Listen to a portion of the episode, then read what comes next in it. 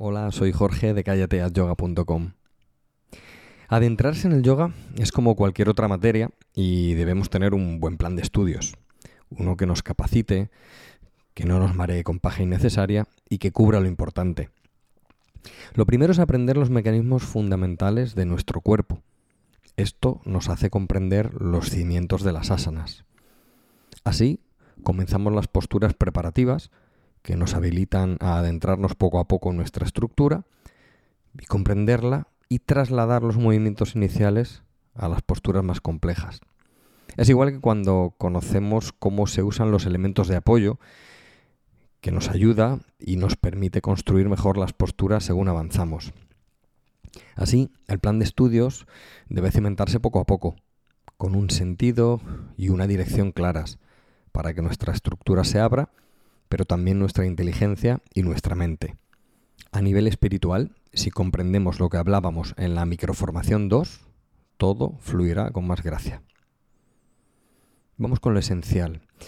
Esencialmente comenzamos conociendo los movimientos de los brazos y las piernas, que tiene que estar activo cuando una pierna gira, cuando se dobla, cuando hacemos un salto o un movimiento dinámico, los brazos, los omóplatos, el cuello, su gestión, su movilidad y qué tener en cuenta en general al hacer las posturas con estos elementos. ¿Y qué pasa con los pies y su importancia capital? ¿Y las manos? Nuestro plan de estudios debe cubrir todo esto, pues si solo hacemos posturas sin más, nos dejará la sensación de acciones mecánicas sin más. Adentrarnos en este entendimiento permite que todo lo demás se desarrolle de una manera muy equilibrada, pero también de una manera en la que comprendemos lo que estamos haciendo en las clases y eso es lo más bonito y edificante. Incluso los profesores, en ocasiones, al no haber recibido una formación bien cimentada, no pueden proponer tampoco ellos un camino claro a seguir para sus alumnos. Y lo maravilloso es que cuando alumnos y profesores comprendemos cómo trabajar con la información clara, el camino se despeja y tienes los grandes momentos de la práctica del yoga. ¡Ah! Así que era esto. Eso es lo que piensas en medio de un dolor dulce, estirando una pierna, mientras tus costados giran en sentido contrario, en un profundo masaje interno a modo de torsión cerrada, por ejemplo. ¿Y el tiempo de permanencia? ¿Qué pasa con ello?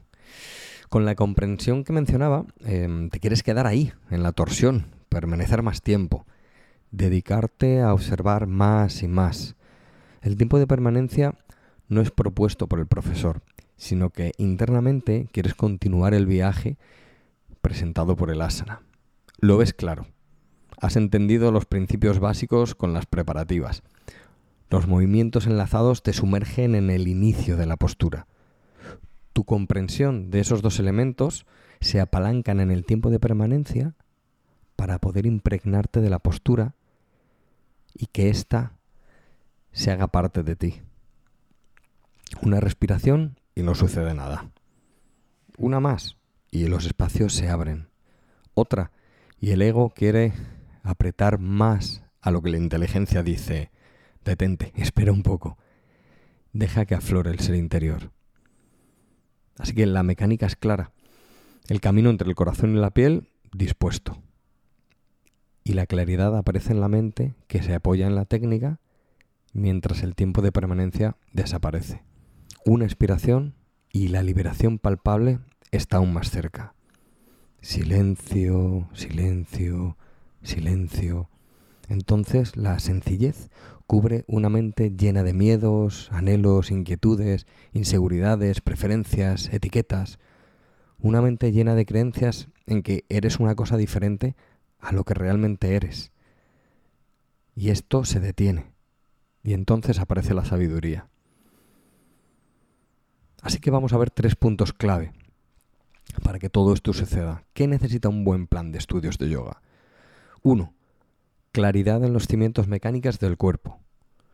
Debemos entender bien con qué estamos trabajando y cómo ejercer los movimientos para que nos ayuden y faciliten el camino. 2.